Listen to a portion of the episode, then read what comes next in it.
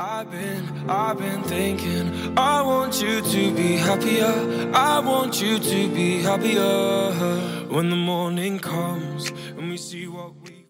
Hola, hola a todos, ¿cómo están? Sean bienvenidos a nuestro podcast Aventuras Coloniales. El día de hoy nos vamos a centrar en un tema súper importante que es el continente africano. Así como en muchos de nuestros capítulos, siempre nos gusta traer invitados expertos en estos temas o que hayan realizado trabajos sobre estos tópicos. Y en este caso de África, hoy nos vamos a centrar en un tema muy interesante que es el Congo belga. Para eso tenemos una invitada súper especial que es Sara Farfán. Hola Sara, ¿cómo estás? Hola Nicolás, bien, gracias por la invitación. Pues la verdad estoy muy entusiasmada, es un honor estar aquí.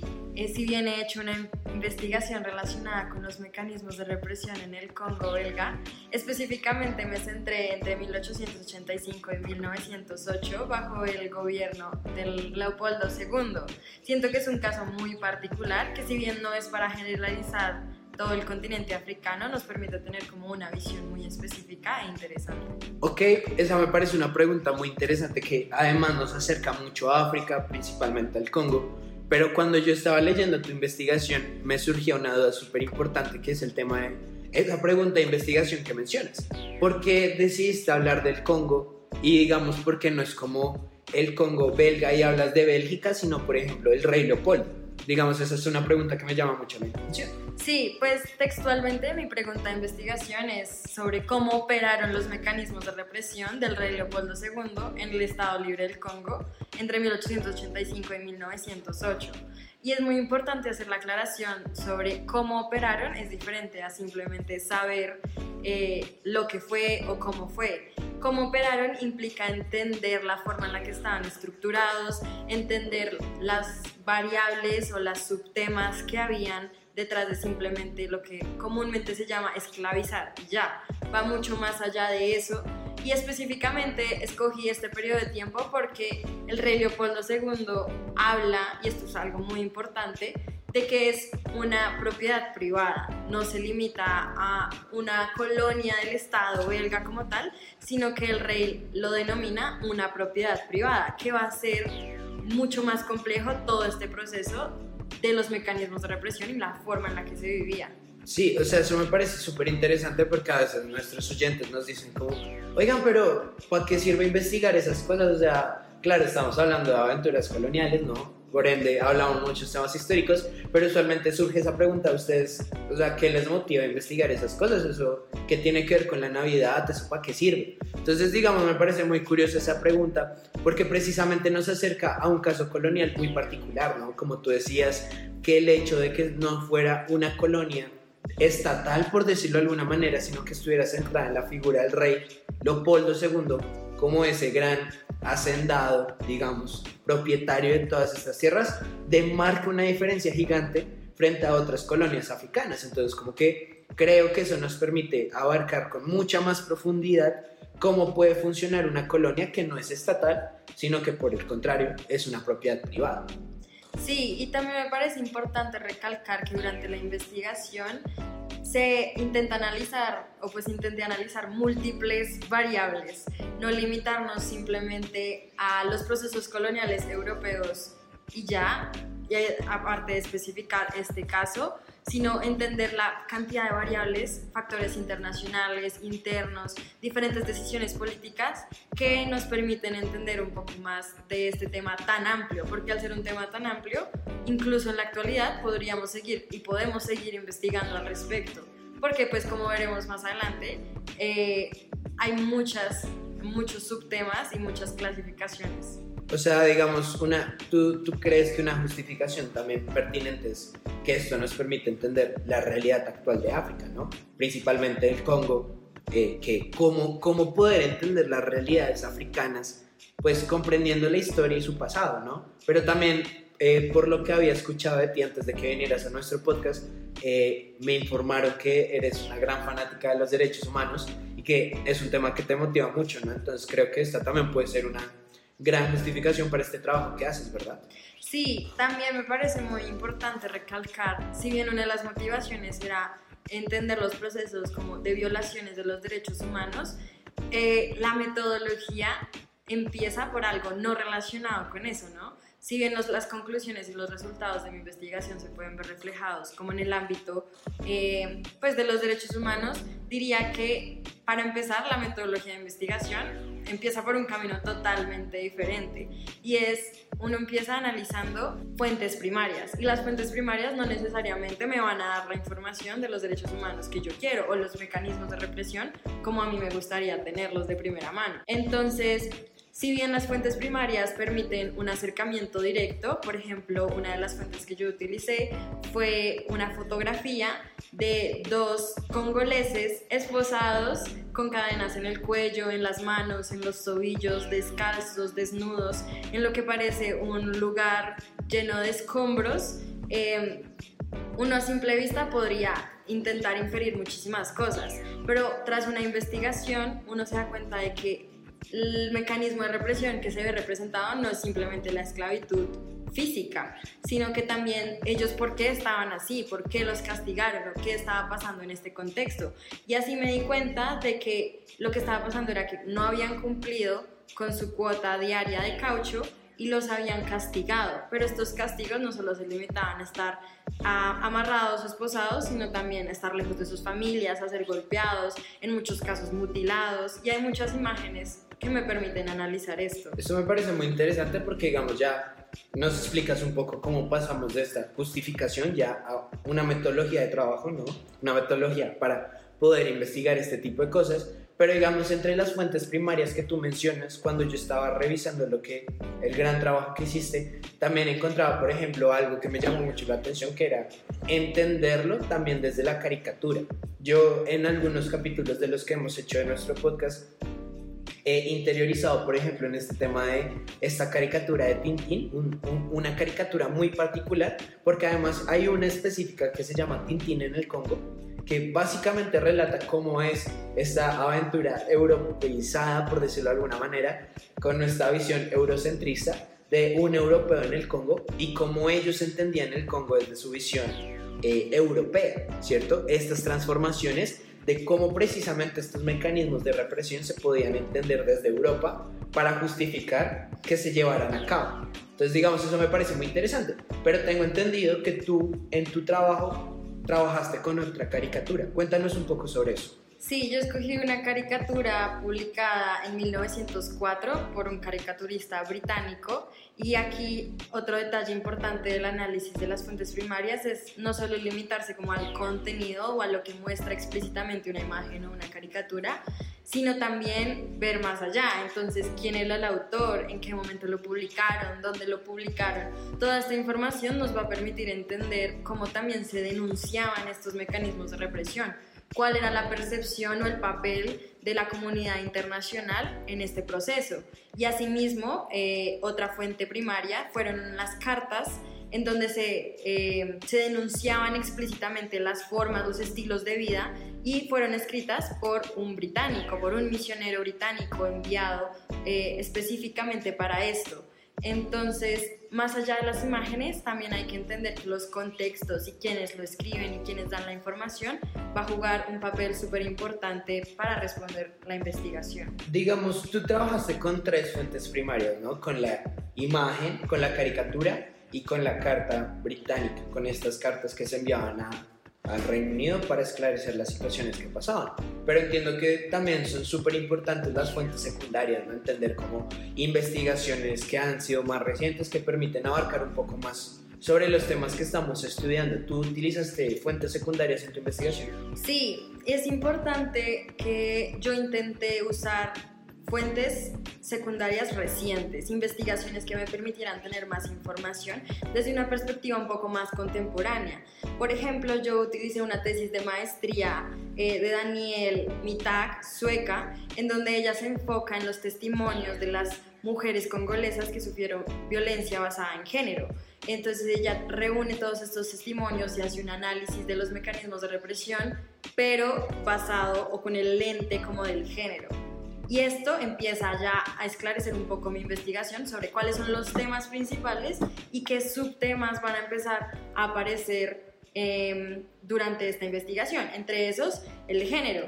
También hay otra investigación mucho más contemporánea que relaciona estos estilos de vida con la pandemia, el confinamiento, el racismo y nuevamente me abren una nueva perspectiva, ¿no? Entonces, ¿qué ha pasado con estos mecanismos o estas dinámicas, no solo físicas, sino psicológicas y sociales, incluso en la actualidad?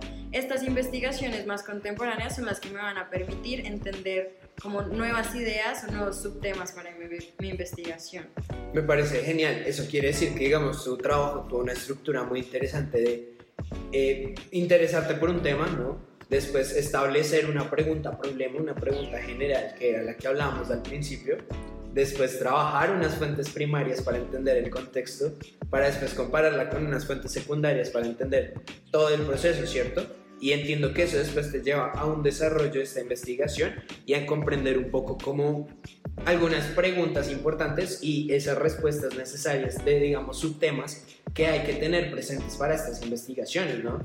Digamos, un primer subtema que me parece muy interesante de tu investigación es precisamente el hecho de esa participación de británicos, ¿no? Digamos, en tus fuentes primarias me, me mencionabas que dos de ellos eran de británicos. Pero digamos porque los británicos estaban interesados en compartir esta información del Congo, y más si era el Congo belga.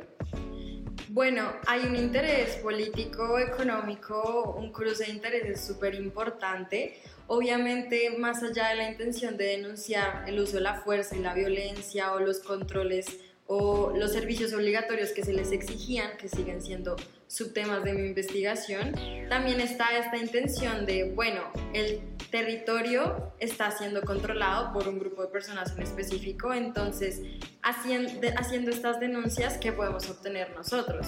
Si bien hay un bien eh, social, de liberación, de independencia y todo esto, hay unos intereses más ocultos y diría yo un poco más oscuros con respecto a lo que podría beneficiar a los británicos haciendo estas denuncias.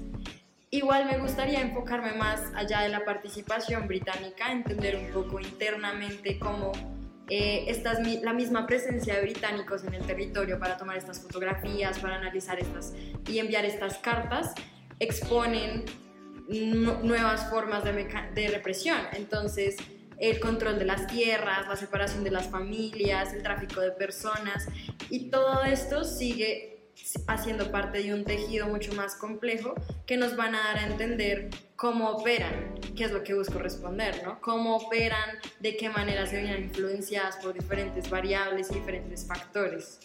Eso me parece muy interesante porque creo que es un subtema que nos permite abarcar mucho más del tema que estamos hablando, ¿no?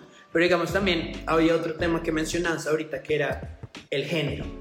Cómo el género es importante para entender cómo operaron estos mecanismos, ¿no?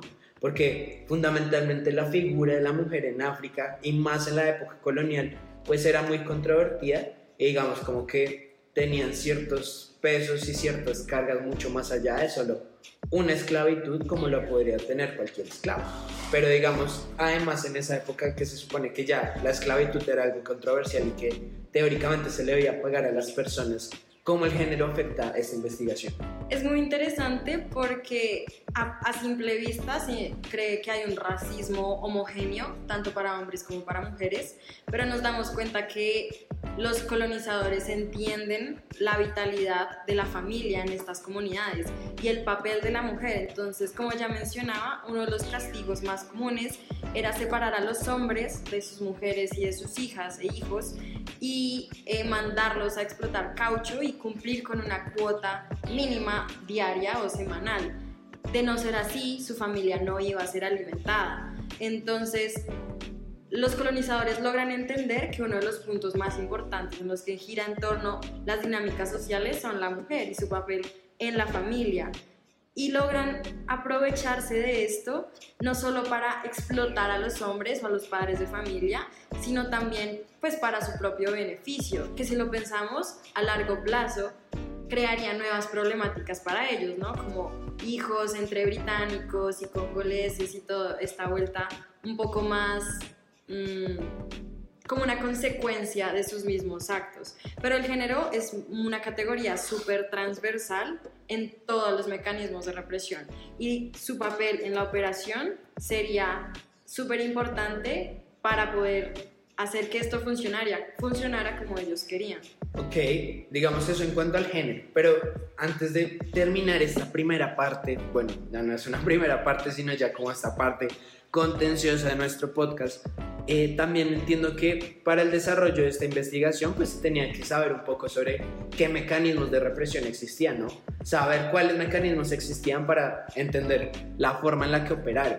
Entonces, por lo que he escuchado de África en este podcast, he podido entender que no solo eran físicos, sino también psicológicos. Entonces, pero digamos, ¿cuál es la diferencia entre físicos y psicológicos y cómo se manejaron? Eh, ¿Qué me podrías decir al respecto? Yo pienso que la consecuencia, o sea, había una violencia ejercida física, pero el impacto o lo que mayor eh, fuerza tenía en los congoleses era la, violencia psicológica. Se cree que los hombres o los seres humanos en general son más fuertes física que mentalmente. Entonces, una vez se traspasaba esta barrera de lo psicológico y se empezaba a hablar ya de una, como en términos más modernos, de problemas como de concepción, la forma en la que los congoleses se identificaban a ellos mismos, cómo se percibían ellos y su papel en las comunidades, entonces ya la fuerza física es mucho más, entre comillas, simple de ejercer y es mucho más efectiva para someter físicamente a las personas. Pero yo pienso que primero se tenía que atravesar la barrera de lo psicológico y tener, como diríamos aquí en Colombia, amedrentados a las personas psicológicamente.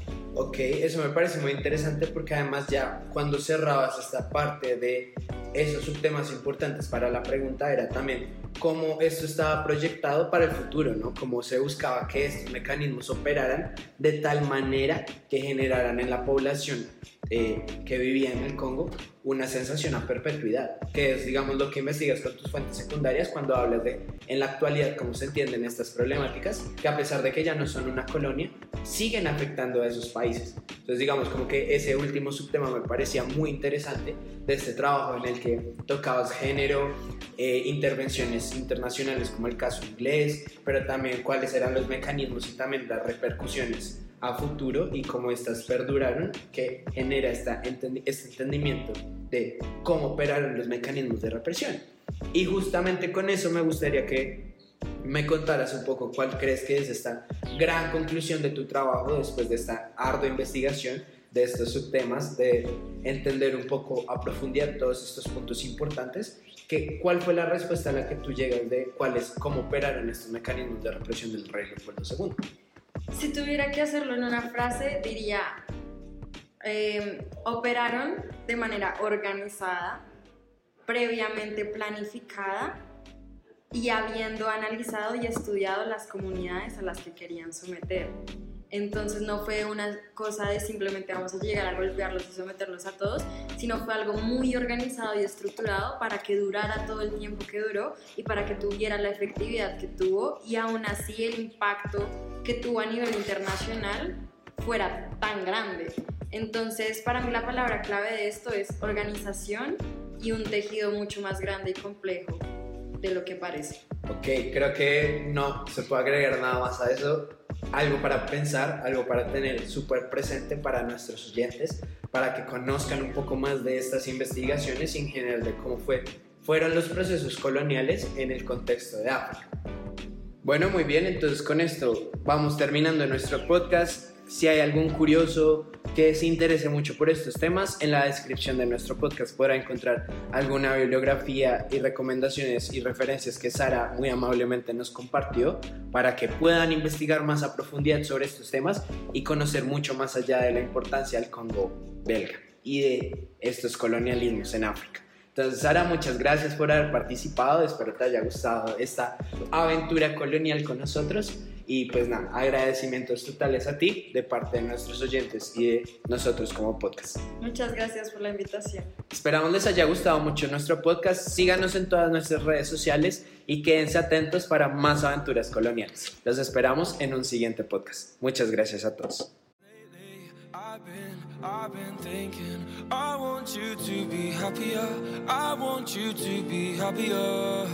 When the morning comes and we see what we've become. In the cold light of day, we're a flame in the wind, not the fire that we begun. Every argument, every word we can't take back. Cause with all that has happened, I think that we both know the